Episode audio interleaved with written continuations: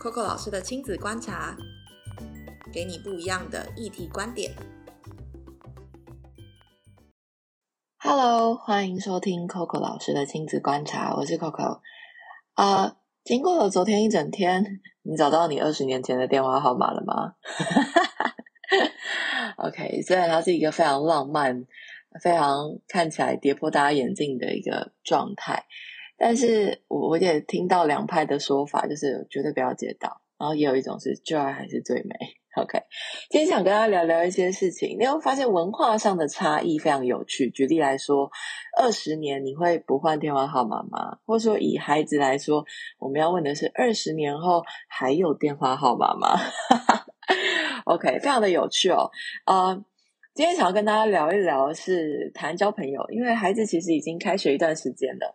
那我们发现，其实交朋友这件事情是很值得跟大人一起聊聊跟讨论的。你有没有发现，过去我们交朋友的方式跟现在孩子交朋友方式其实有点不太一样？其实就是俗称的所谓的文化差异的不同。就像昨天大家看到的报道，用电话，但是现在孩子讲电话的比例高吗？其实很低。但是不代表他们用手机或者是呃跟朋友联系的方式。是没有的，停止的，反而是增加的，而且界面更广阔，所以这就是我们所谓的文化上的差异嘛。我举个例来说，例如说，你会发现国家跟国家之间的差异性也还蛮大的。如果就旧友来说，可能以前我们用一些品牌的故事来说，大家可能会更有感。例如说，可能呃，雀巢他们在很早期的时候，他们做了一件事情还蛮有趣的。他们把那个微笑婴儿的那个照片放在食品的罐头上，但这其实是我们很常会看到的，会很常看到的一些操作手法、广告手法。但其实这件事情在非洲是行不通的，你知道为什么吗？因为其实非洲呃的村民他们就会觉得说，哎，难道美国人吃婴儿吗？为什么会这样？因为其实。非洲人有吃过去有吃人的状态嘛，所以其实当他们看到一个人像放在食品罐上面的时候，他们就觉得，哎，所以现在美国人也吃人了吗？好吃婴儿吗？OK，或是有很多可能在想法上的差异，或者是可能文真的是文化上差异。举例来说，例如说可乐好了，可乐我们最开心的是什么？喝下去很开心，对不对？OK，但是。呃，可能就别的国家来说，例如说，呃，最近的俄罗斯，俄罗斯人相信喝可乐可以抚平皱纹，哎，或者在海地，他们会觉得喝可乐可以让人死而复活，哎，OK，所以其实你会发现，我们刚刚谈到的不同的文化，再回到孩子的文化跟我们的文化上面，你会发现有一些还蛮明显的差异。举例来说，你可以想象，我们过去交朋友的方式，可能真的是透过学校、村里。或者是一起玩的朋友，然后就这样子，呃，而且可能交朋友的方式是，例如说我去朋友家玩，或者是写信，或者是在我那个年代，我们真的就是好朋友们会一起上下厕所，呃，下课会一起去上厕所，然后放学真的会窝在一起。但是现在的孩子很有趣，他们很擅长交很远的朋友，什么意思呢？就是可能。呃，以前我们交朋友的方式就是身边的人，但是现在他们交朋友的方式可能会透过是网友，或者是呃，你会发现他们可能是用讯息，然后会用视讯。OK，这些没有对错，只是这些所谓的方便的工具。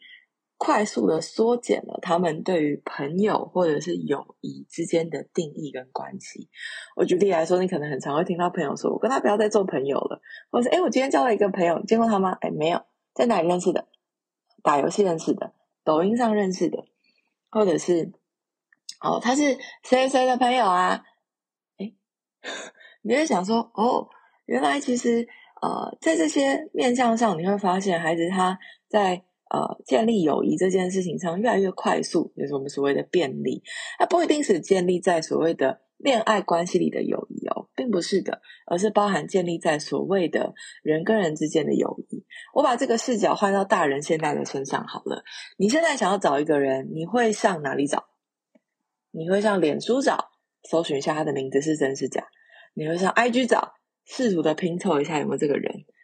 OK，所以我之前听过一个很有趣的说法，现在这个时代，你要在网络上找不到一个人，就代表两种迹象。第一种迹象就是他真的很厉害，不会让你找到，所以有某部分他可能是诈骗集团啊，这是一种。